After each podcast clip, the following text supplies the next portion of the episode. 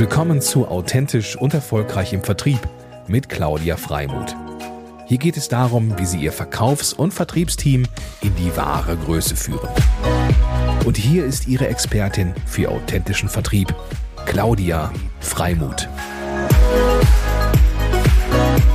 Herzlich willkommen, lieber Andrea Schindler in meinem Mutmacher-Podcast für authentischen Vertrieb. Ich bin äh, ganz entzückt heute, ähm, dass du da bist, weil du für mich eine ganz besondere Person bist. Ähm, zum einen äh, der Ehemann meiner Freundin, aber zum anderen ähm, ein, ja, eine sehr interessante Persönlichkeit insofern, also, dass du wirklich aus einem sehr ja, bodenständigen Mittelstand kommst und ähm, ja sehr viel international auch unterwegs bist. Und da fange ich gleich mit deinem Herzstück auch an.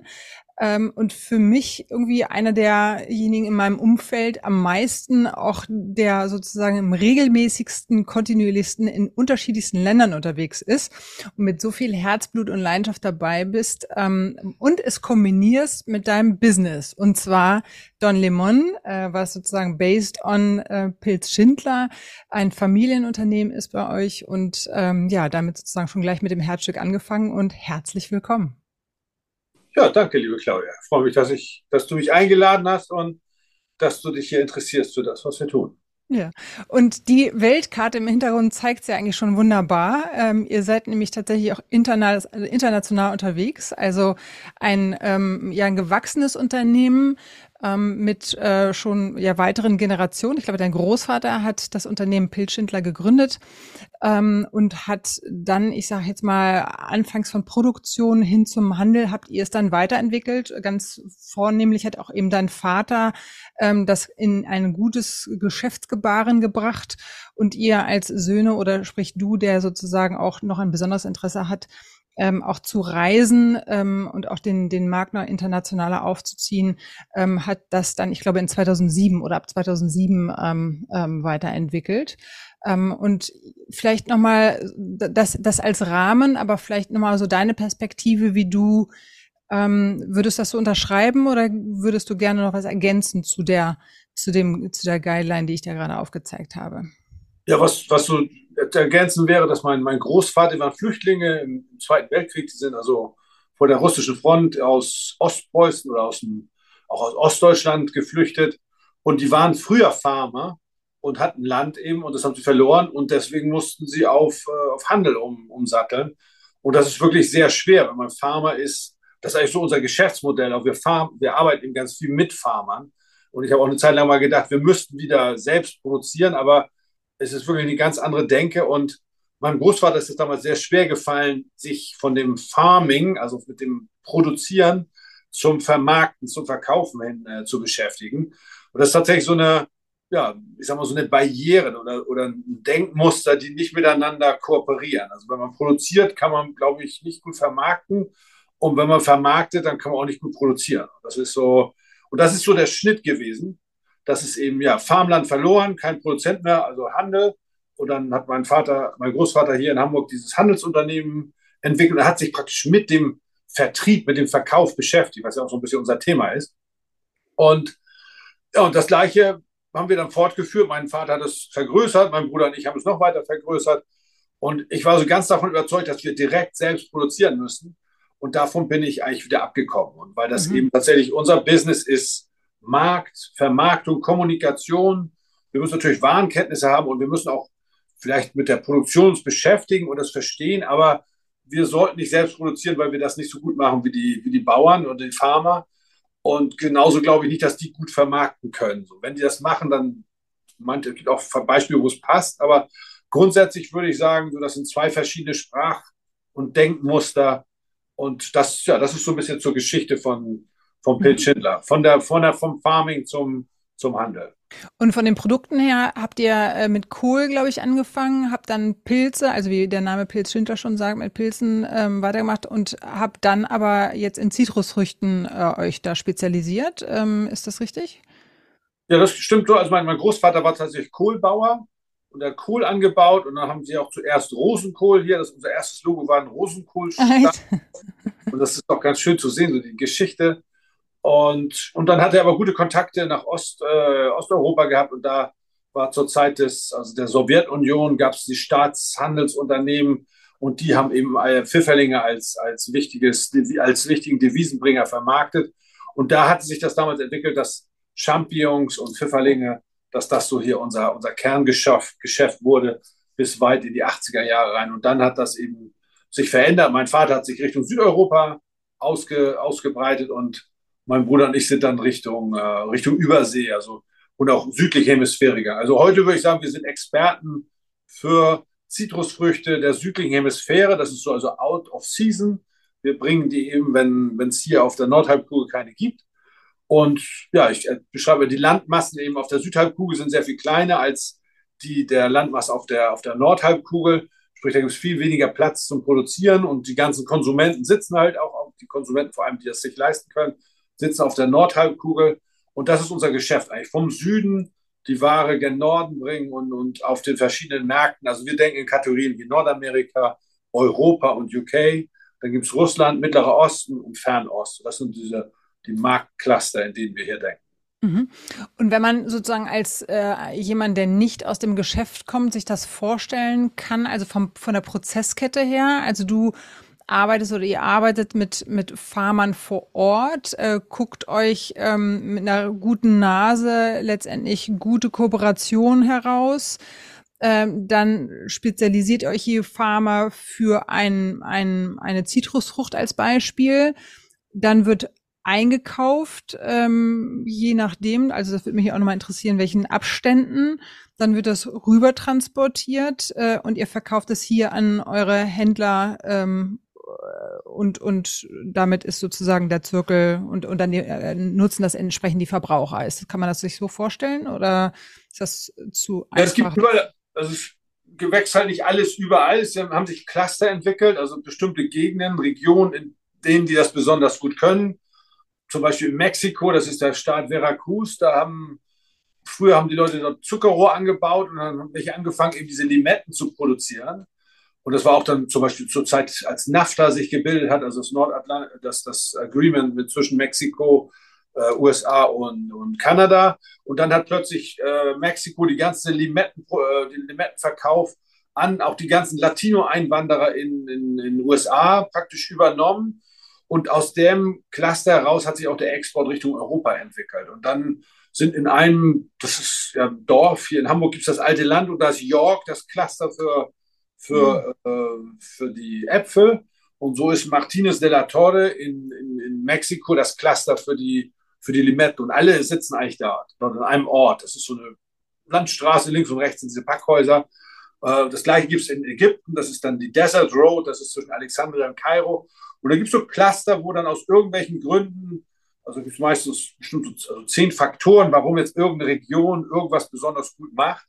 Und dann fängt das auch der Nachbar an. Und dann gibt's, entwickelt sich eben das zu einem Marktführer meistens. Und das, das ist eigentlich überall auf der Welt gibt es diese Cluster, mit denen wir arbeiten. Also in Mexiko machen wir Limetten, in Brasilien, Sao Paulo, Minas Gerais und auch äh, in ähm, Salvador, äh, Salvador de Bahia machen wir eben Limetten. In Argentinien ist das eine Stadt Tucumán, die sind also der Weltmarktführer für die Zitronen aus der südlichen Hemisphäre.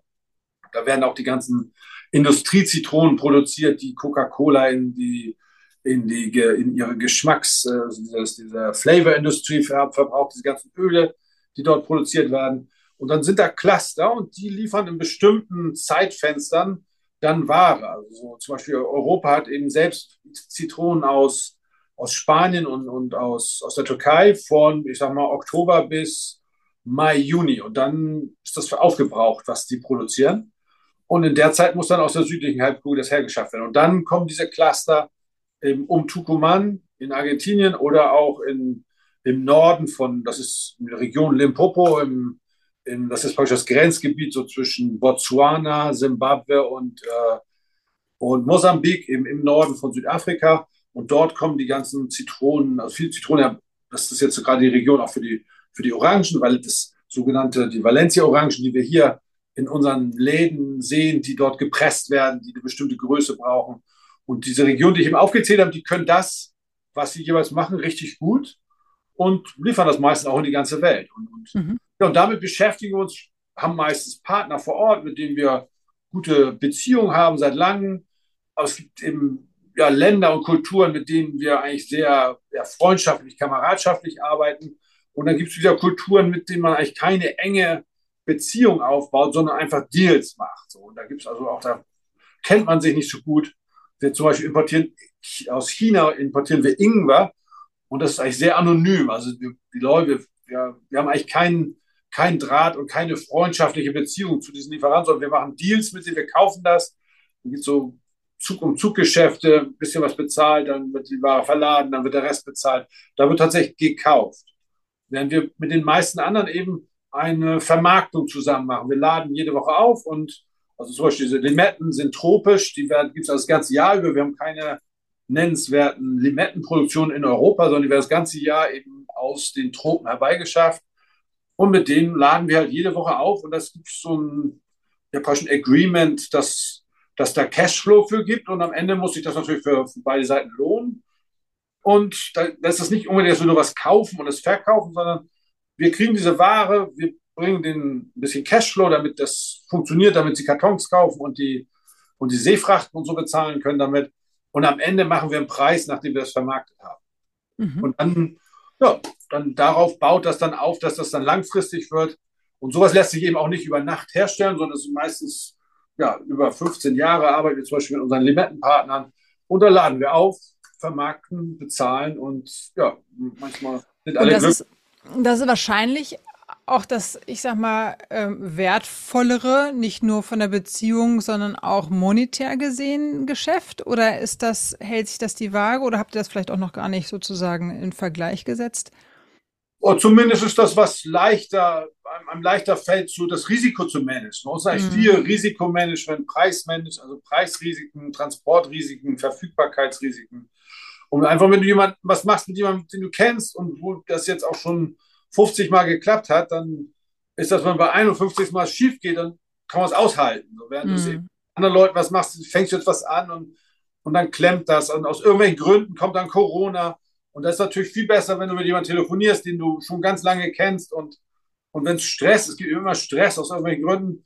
Und das lässt sich halt viel leichter lösen mit jemandem, den du kennst und wo du weißt, wie der sich verhält, so, ne? oder wo du das so ein mhm. bisschen vorhersagen kannst, oder auch wo du dich darauf verlassen kannst, oder wo du sagen kannst, ich habe ein Problem, hilf mir. So, dann kriegt man da Hilfe. Und wenn man halt jemanden anruft, den man nicht kennt und sagt, man hat ein Problem, dann ja, zu, zu, macht er nur so die Achseln äh, und, und, und, ja. und, äh, ja, und, und hat eigentlich kein Bedürfnis, dir zu helfen. Ja, und ähm, von der von dem Volumen, was ihr dann sozusagen ähm, schiebt, ist das richtet sich das sowohl nach Nachfrage im Sinne von Bestellungen konkreten, als auch ein Gefühl, wie viel abgenommen werden wird, ähm, weil das ist ja auch äh, immer wahrscheinlich wiederum unterschiedlich und hat gewisse Wellen, ne?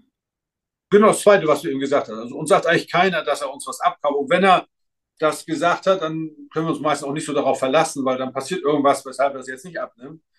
Und das ist eher so ein Gefühl, was wir so vermarkten können. Deswegen machen wir auch immer, sind wir also in, auf, einen, auf der einen Seite sehr fokussiert auf das, was wir tun und machen ausschließlich das, aber dann auch wieder ausreichend diversifiziert, dass wenn das eine richtig schief geht, dass wir dann was anderes haben, was irgendwie uns doch noch irgendwie, äh, ja, ich sag mal, Erträge bringt.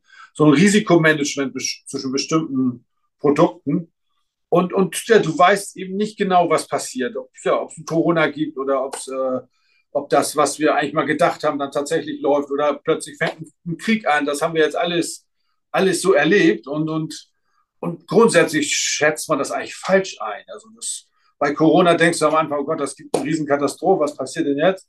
Und auf einmal alle wollen irgendwie Vitamin C kaufen, kaufen Orangen und Ingwer und das rennt auf einmal wie die Feuerwehr. Und dann denkst du, kommt ein Krieg in, in der Ukraine und dann denkst du, boah, das ist schlimmer als Corona kann es nicht werden, aber es ist auf einmal viel schlimmer alles. Dann haben wir Inflation, dann haben unsere, unsere Kunden kaufen auf einmal nicht so viel. Die, die Transporte haben sich damals, also die ganze, diese ganze Transportkette ist völlig ins Stocken geraten, weil auch die ganzen Container nicht zur Verfügung standen, weil die alle voll waren mit Waren für Russland und, und dann, und dann halt dieses ganze, das war ein richtiger Schock, der, der der Markt erlitten hat, weil die Transportpreise sich plötzlich verdoppelt, verdreifacht, verzehnfacht haben. Und dann, wir hatten auch keine Alternativen. So, ne? das ist, und, und so hast du eigentlich immer irgendwas, das passiert. und man arbeitet echt immer mit Gefühl, so was kann man auch managen, wenn was schief geht und ja, was wird man wohl absetzen können. Hm. Und ist das immer, äh, entscheidet ihr das immer zu dritt oder hat, habt ihr jeweils eine ganz klare Rollenverteilung? Wie, wie darf man sich das vorstellen? Ich muss ganz ehrlich sagen, also ich, wir haben eigentlich jeder, wir haben drei Geschäftsbereiche. Mein Vater macht die Finanzen, mein Bruder macht das Großhandelsgeschäft und ich mache halt den ganzen Import aus Übersee und und ich muss ja, das habe ich alles, also Leute, die bei uns arbeiten, die sich eigentlich so im Rahmen eines Produktmanagements ihre Entscheidungen da treffen. Und das sind, also es ist nicht das eine, das entscheidet und, und, und, und auch alle zusammen. Es ist also, es gibt ganz individuelle Entscheidungsprozesse und eigentlich haben wir eher so, dass, dass die, die Strategie, wenn einer sich mit einem Produkt beschäftigt und das herbeischafft, dann muss er auch dafür sorgen, dass es wegkommt. Und ja, da macht man das auch mal ganz richtig und manchmal auch ganz falsch. Das mhm. ist, äh, und das heißt, wenn einer, das heißt, einer, also aus dem Team entscheidet über eine gewisse Frucht, die er dann einkauft äh, und muss auch ein Stück weit dafür sorgen, dass das dann verkauft wird. Ist das, habe ich das ja, richtig ganz, rausgehört? Ganz, okay. Das, und man muss eben das Gefühl haben, dass, dass man das auch absetzen kann. Und meistens, um irgendwas anzufangen, da muss man natürlich auch mal so ins kalte Wasser springen und, und das, so eine Entscheidung übernehme ich dann. Und so entwickeln wir gerade unseren Markt in, äh, UK. Mhm. Und äh, ja, da, da, geht halt auch mal was, was schief, macht man auch mal falsche Entscheidungen. Mhm. Ja. Aber, aber, grundsätzlich muss jeder für sich also dafür sorgen, dass, dass seine, sein Geschäft funktioniert. Ja. Okay, spannend. Und dann durch deine Reisen bist du dann aber vor Ort und pflegst dann sozusagen die Beziehung und, und guckst auch nach Neuen und bist so eine Art Business Developer, der auch irgendwo guckt, wo gibt's hier weitere Potenziale? Oder wo siehst du dein Hauptaugenmerk in deinem, deiner, deiner Tätigkeit? Ja, was du schon sagst, dieses Business Development, also ich habe das hier entwickelt, neue Sachen mache ich aber FIFA, im Moment zum Beispiel sind wir auch eher am, am Konsolidieren. Also die Märkte sind gerade ganz schwierig seit dem Ukraine-Krieg. Ist das eher haben wir einen Wegbruch der, der, der Nachfrage. Wir haben äh, ja das das Ganze ist so ein bisschen wie Sand im Getriebe. Das, das nicht mehr. Es läuft nicht mehr so, so rund und und die Ausschläge, dass irgendwas überversorgt ist oder unterversorgt ist, die sind also viel größer geworden und und es, äh, ja, die Entscheidungen, die auch unsere Mitbewerber treffen, die sind halt immer entscheidend für das, was hier zur Verfügung steht. Weil das wächst ja nicht hier, sondern es wird, wird aufgeladen und mal, wenn Südafrikaner äh, Orangen produziert, entscheiden sich irgendwelche Leute ja, so, solche Mengen nach Europa, solche Mengen nach Mittleren Osten und, und auch Fernost. Und ja, je nachdem, wie diese Entscheidungen sind, so sind hier die Märkte. Und dann kommt es eben vor, dass das eben ja nicht, nicht, äh, nicht rund läuft. Und dann hm und dann ja, besuche ich meistens auch Leute, die ich, mit denen ich schon lange arbeite und wo wir eben ja, versuchen, neue Sachen zu entwickeln mit denen. Aber eigentlich ist das so eine Freundschaftspflege. Also wir sind eigentlich, ja, wir müssen tatsächlich zusammen essen gehen und was trinken und, und, und sprechen, was, was machen wir nächstes Jahr? Wie geht das weiter? Wo sind wir? Wo stehen wir? Und, und vielfach geht es auch gar nicht immer so ums Geschäft. Es geht einfach um, um Freundschaften und, und, und sind auch interessante Leute alles, die das machen. Also ein, Großagrarier aus Argentinien ist super interessant. Kleinbauern in, in Indien sind genauso interessant. Und es ist, ist einfach auch schön, das kennenzulernen und sich da eben auszukennen. Und ja, oftmals geht es eben darum, dass das funktioniert und dass das eben auch interessant ist. Nicht nur irgendwie, dass ich jetzt sage, oh, ich fahre jetzt hin und wo ist mein Return on Invest, sondern ist eher so, ja, ist eben super interessant. Das ist, mhm. also, andere verreisen und, und, gucken sich das an und ja, und ich fahre da eben hin und, und, und handle was und meistens ergibt sich daraus dann irgendwas, irgendwas, was wir gar nicht erwartet haben. Das ist eigentlich eher so ein ja, Rumstochern durch die Gegend, äh, ja, nicht, nicht einfach nur rumfahren, aber, aber eben ja, nach, nach, nach bestimmten Sachen auch suchen, Plan haben, aber das, was nachher dabei rauskommt, ist meistens ganz was anderes. Der Plan ist eigentlich nur so zum Legitimieren, erstmal, erstmal einen Schritt zu gehen. Aber meistens mhm. das, was dann am Ende rauskommt, was anderes. Was ja übrigens eine ganz schöne Gabe aus meiner Sicht ist, weil ich glaube, was wir ja oft machen, ist, wir Menschen, wir, wir haben einen Plan und verfolgen den ganz intensiv, weil das ist ja der Plan und das gibt mir ja, wie du so schön sagst, die Legitimation. Aber ich glaube, der Schatz liegt ja wirklich darin, ähm, immer wieder die Blumen am Wegesrand zu sehen äh, und sich zu öffnen für das, was da an Chancen kommt oder für neue Ideen, die da wachsen. Aber ich glaube auch, dass es irgendwie schön ist, wenn man so einen gewissen roten Faden hat, mit dem man losgeht weil du dann einen gewissen Fokus hast äh, und gleichzeitig äh, dann aber, wenn du es schaffst, eben offen zu sein für das, was da kommt, kann ich mir vorstellen, dass das äh, einfach große Chancen birgt, dann einfach auch tolle neue Gedanken und kreative Ideen irgendwie ähm, zu verarbeiten oder gemeinsam zu, äh, zu, äh, zu gestalten. Ist das, würdest du das unterschreiben oder ist das ähm, auch wieder so unterschiedlich, auch welches Land oder? Ja, ist wirklich ist alles unterschiedlich. Und das ist auch, das ich so interessant, auch wenn man sich, also, man sagt ja so, die Renaissance hat, hat man es mal gegeben, weil die, Venezianer losgefahren sind und haben gesagt, gemerkt, das ist gar nicht eine gottgegebene Ordnung, was hier ist, sondern das, das machen, andere machen das ganz anders. Und ja, ich glaube, dass das unheimlich dazugehört, auch so zum ganzen Entwickeln, auch sich selbst zu entwickeln. Das Reisen ist nicht nur irgendwie nach Mallorca an den Strand fliegen, sondern irgendwie ähm, auf Reisen zu sein, ist ja eher so wie Humboldt, so zu erforschen, was es alles gibt und was es für Möglichkeiten gibt. Und da gibt es auf der einen Seite Natürlich musst du einen Plan haben, sonst weißt du gar nicht, wo du hinfährst. Ich glaube, Kant, der ist nie weggefahren, hat alles immer das also erlesen und, und er, er, er, erdacht am, bei sich in seiner Kammer. Und ja, Humboldt war eben immer unterwegs und hat was die Blumen am Wegesrand eingesammelt und, und hat dadurch sein Bild geprägt. Das haben wir was über den ähm, über Darwin auch gesehen, der praktisch durch diese Präsenz auf, auf, äh, auf Galapagos eben so die, das gibt so solche Mythen, dass dann der Groschen fällt, wenn du das siehst. So, das ist, und ich glaube, da gibt es, ja, ich glaube, wenn du völlig planlos bist, ist das nicht so gut. Und wenn du überplant bist, dann ist das auch nicht so gut. Und ich glaube, Stefan Zweig habe ich mal gelesen, hat eben, wer, also wer der, so, der sich voll auf seine Ziele konzentriert, der sieht auch nicht, was so an der Seite links und rechts von ihm wächst. Mhm. Also mehrere Anekdoten. Also ich glaube, man muss einfach ausprobieren und, und, und, und mit, mit gesundem Menschenverstand und mit offenen Augen so durchs, durchs Leben gehen. Und da kann man mhm. eben Ziele haben, aber man darf dann auch nicht verbissen irgendwie an diesen Zielen hängen und, und, und wir machen das jetzt nur, weil wir ein Ziel haben. Also wir haben mit der Bundesregierung versucht, Entwicklungshilfe zu machen.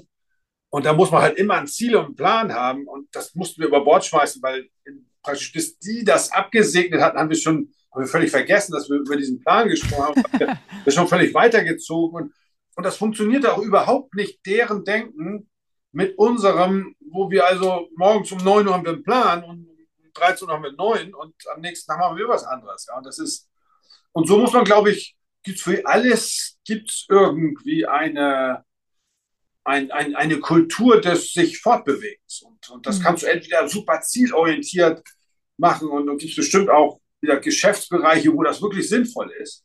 Und mit Südafrikanern zum Beispiel, die denken meines Erachtens wie so ein Excel-Sheet. Ja, das ist alles ah, ja? ist das so? durchgeplant und strukturiert und also die weißen Südafrikaner, die, die mhm. Farmer, die, die Commercial Farmer, die dort sind. Und dann hast du wieder, ich sag mal, Leute aus Guatemala und für die ist das Wichtigste, dass das eben dass das irgendwie Spaß macht und freundschaftlich ist und das fühlt sich gut an und dann macht man Geschäfte und die sind meistens auch sehr wohlhabend und, und, und, und machen das auch irgendwie ganz, ganz richtig. So, ne? und, und, ich denke, so zwischen den Religionen gibt es so unterschiedliche, äh, ich sag mal, Mainstreams dann. Also, es ist, also ich würde sagen, die, die Katholiken machen das ganz oft ganz anders als die, oder die Mediterraner die machen das anders als, als die Nordeuropäer und, und, ja, und die Protestanten sind dann auch wieder, das ist irgendwie eine andere Arbeitsethik und, und, aber meistens durch irgendwelche äußeren Umstände äh, ist das geschuldet, dass, dass die eben nicht so denken. Wenn, wenn eben jeden Tag irgendwas passiert, was du nicht hast voraussehen sehen können, dann bist du von der Kultur eigentlich eher so einer, der, der macht so ein, so ein Stressmanagement, so. Wenn Stress kommt, dann wird das gelöst. Und andere, die wir hier sagen wir, jetzt schon wissen, wann wir in Rente gehen, da gibt es eben andere, andere Planungshorizonte und, und Denkweisen. Und mhm. so gibt es überall Kulturen, die die das, ja, auf die wir uns dann auch wieder einstellen müssen. Also wir arbeiten eben mit, mit Juden in Peru, mit, äh, mit Protestanten in, in Zentralamerika und die haben alle so ein Mindset, der, wo man dann versucht, so zu, vielleicht auch eine Schublade aufzuziehen, wo die jetzt reinpassen und, und dass man sich darauf einstellt. Und dann muss man wirklich umdenken. Da muss man sich den, den Hut aufsetzen für Lateinamerika und dann den für, für Ägypten und für Indien ist wieder ganz anders. Das mhm. ist, ja, das ist so, das ist das, auch letztendlich dafür, dafür ist auch dann die Reise und das, das Business Development da, dass man sich selbst eigentlich in die Lage bringt, das managen zu können. Ja, das ist genau das, was ich gerade so parallel irgendwie äh, dachte, so, wow, man muss, also, was heißt Mann, sondern du musst die, du, oder nicht musst, sondern du hast die Gabe, weil du hast ja total viel Liebe und Leidenschaft darin, einfach auch immer in die unterschiedlichsten Kulturen dich zu bewegen und dich einzufühlen und dann ähm, habe ich bei dir immer das Gefühl, du bist auch ganz neugierig, da irgendwie daraus zu lernen oder was mitzunehmen. Ähm, und äh, es bedeutet natürlich, dich auch einlassen zu können. Ne? Also erstmal A zu spüren, also den Willen natürlich zu haben, dahin, dann aber auch dieses Spüren, Einlassen auf die Kultur. Dann hast du ja innerhalb der Kultur auch nochmal unterschiedliche Menschen. Ist das dann hast du da, weil, weil das ist halt auch ganz, ganz viel mit Kommunikation aus meiner Sicht zu tun, was ja auch wieder ein ganz wichtiger Aspekt auch im Bereich Vertrieb ist, zuzuhören, sich einzulassen und dann auf der richtigen Ebene in Anführungsstrichen zu kommunizieren. Wie, wie, wie machst du das? Ist das wirklich ein Erspüren? Ist es die Intuition? Ist es, wie, wie würdest du das beschreiben? Ja, das ist, also we are a communication company. Also das so, so mhm. wir, wir, unser Business ist die Kommunikation für die, die nicht so gut kommunizieren können. Also unsere Farmer, unsere Produzenten, unsere auf der anderen Seite arbeiten wir auch mit, mit anderen Händlern zusammen, aber, aber so der, der Grundgedanke ist, dass wir die Kommunikation übernehmen und, und dazu gehört eben auch, was kennenzulernen. Und dann merkst du eben in der Zeit, ob du irgendwas richtig machst und, und das, was du eben letzte Woche richtig gemacht hast, das kann sein, dass das jetzt gar nicht mehr funktioniert oder auch mit dem nicht funktioniert. Also es ist ganz, eigentlich ist das fast alles erspürt. Wir haben schon mal ein Buch über B2B-Marketing gelesen so und haben bestimmte Kommunikationskanäle uns Gedanken gemacht, bestimmte Kategorien. Aber mein Vater hat nicht studiert und der macht eigentlich intuitiv auch so das Richtige. Mhm. Und da könnte der auch beschreiben, dass die Erde eben eine Scheibe ist und dass die Sonne sich um die Erde dreht und das aus den Gründen, dass wir so und so machen.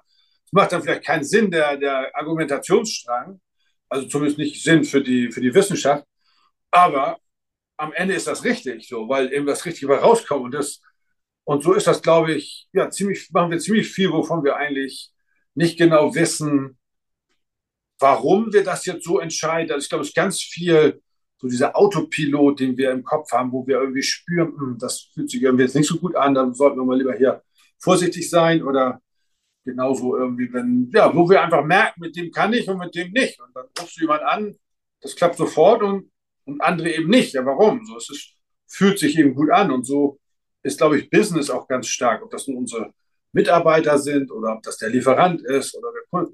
Das muss sich irgendwie gut anfühlen. Und, und weil mhm. du eben auch Vertrauen schenken musst. Ne? Mhm.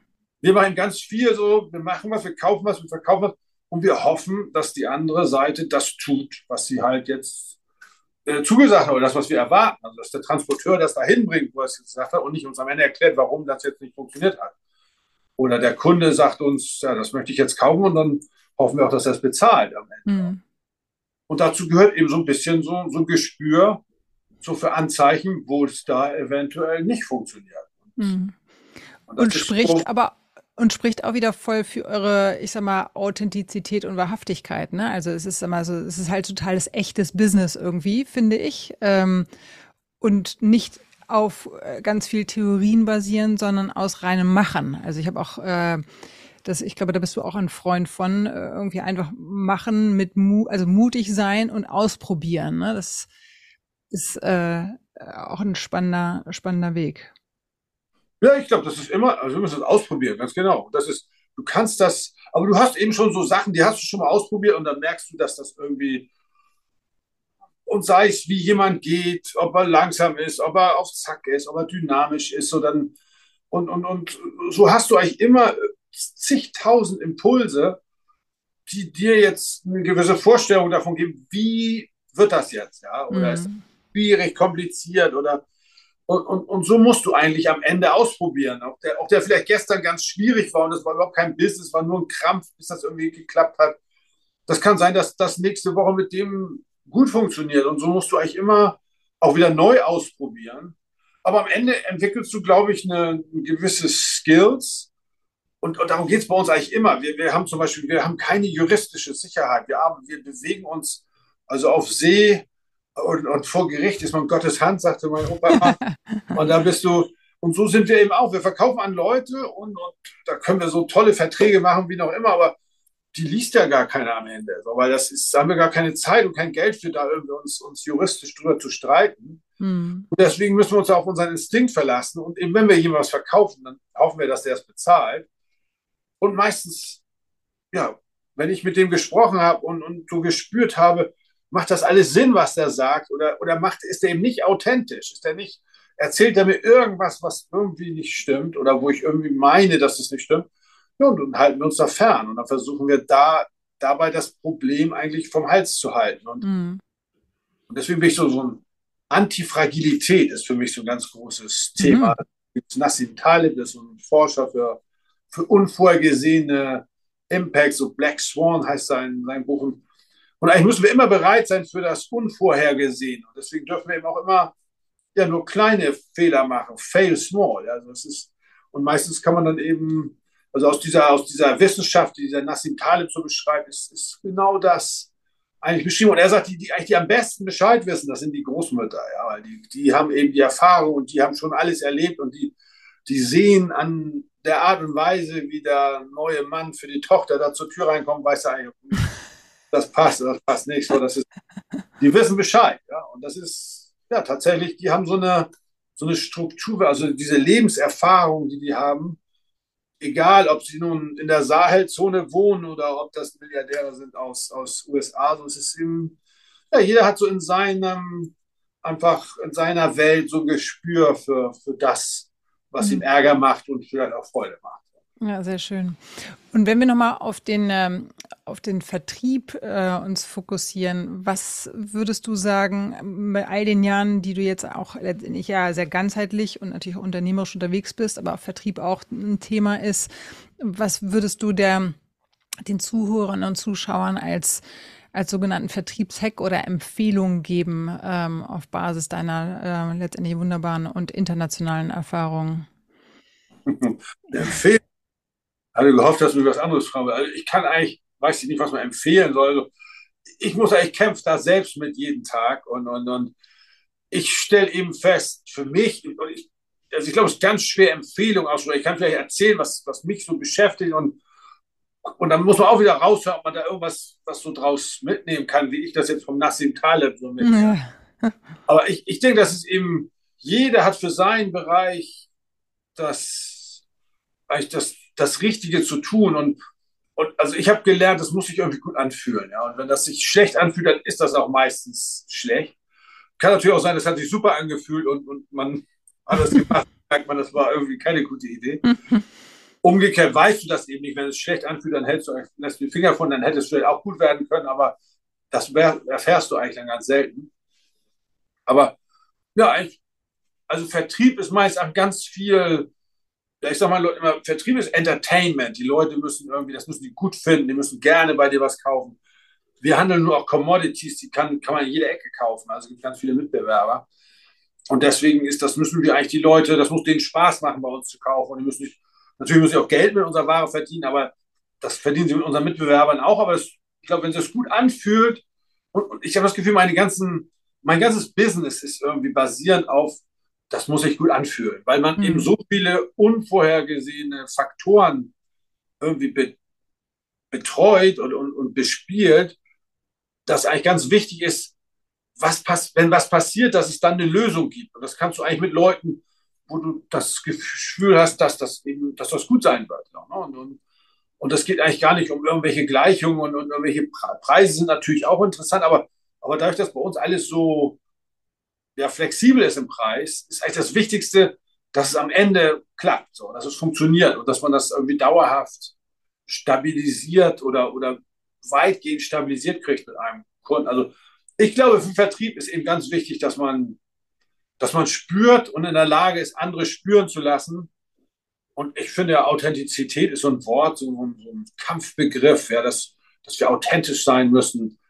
Und manchmal ist man eben auch authentisch, wenn man nicht unauthentisch kann auch sehr authentisch sein für einen, für man so ist. Ja, und das ist, also was auch immer das sein mag. Also, ja, ich glaube, es muss sich gut anfühlen. So. Das mhm. ist, da gibt es auch keine, ja, natürlich gibt es Leute, die gut Vertrieb können. Meistens sind das Leute, die etwas die dynamisch sind, die kommunizieren können, die gute Communication Skills haben.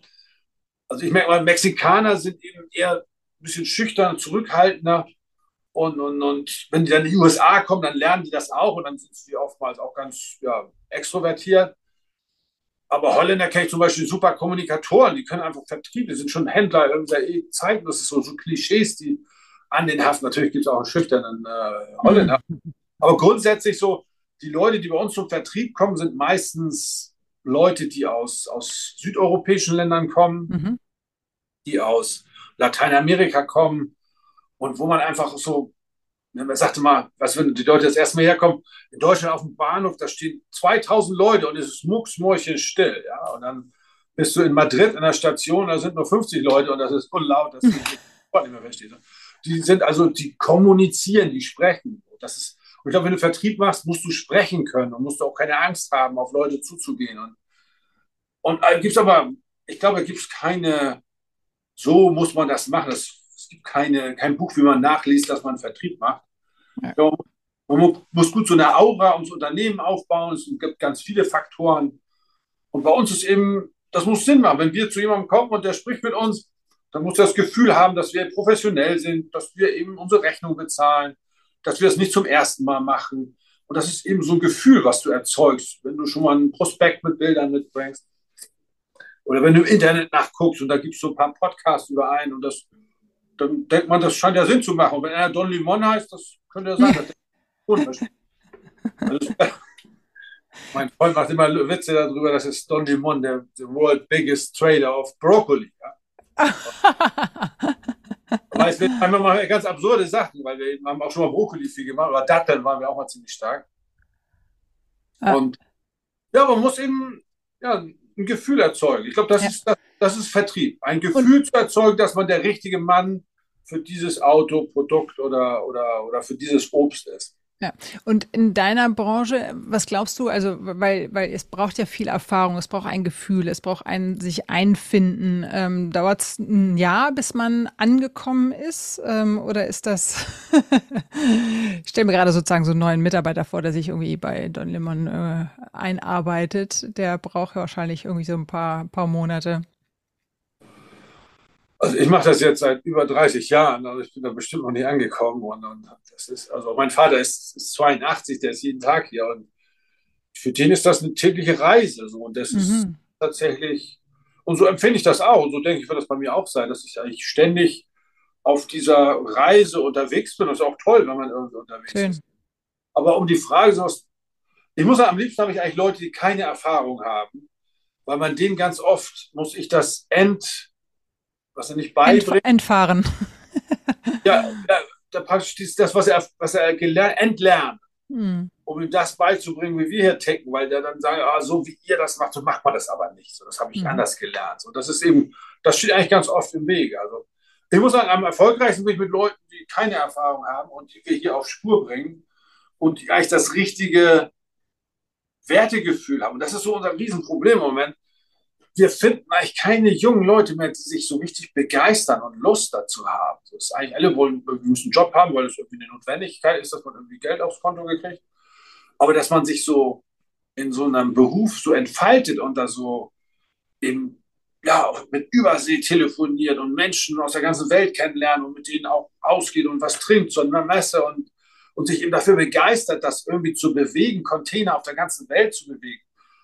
Da muss ich sagen, das ist so, das ist gerade seit Corona eigentlich fast unmöglich, jemand dafür zu finden. Und das ist so, oder ich meine, mein Problem ist gar nicht mehr Vertrieb, also mein, meine, meine Ware zu vertreiben, sondern mein Problem ist eigentlich geworden, mein Vertriebsteam irgendwie zu, zu weiterzuentwickeln. Und ich habe mich mhm. eigentlich entschlossen, das zu konsolidieren und, und eher meine ganzen alten Mitarbeiter, die das schon ganz lange machen, die haben nach wie vor eigentlich so ein, so ein Feuer, was da brennt und dass sie, dass sie begeistert davon sind, dass ihnen das Spaß macht. Und, und alle, nicht alle, es gibt Ausnahmen, aber die meisten Jungen, auch hier so aus Europa, wir haben nur ganz viele Leute aus Übersee, die wir holen, die haben noch wie vor so, so, so, so einen Kampfinstinkt und haben Lust, sich da reinzuwerfen. Aber ich habe ganz große Schwierigkeiten, Leute zu finden, die Lust haben. Das mhm. ist, das ist, glaube ich, die Grundvoraussetzung.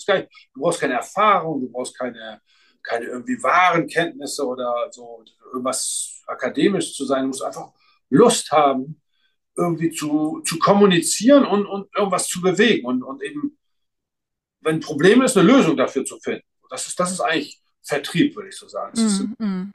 Trouble Management und, und, und Kommunikation, diese Aura zu erzeugen, einfach mitzumachen.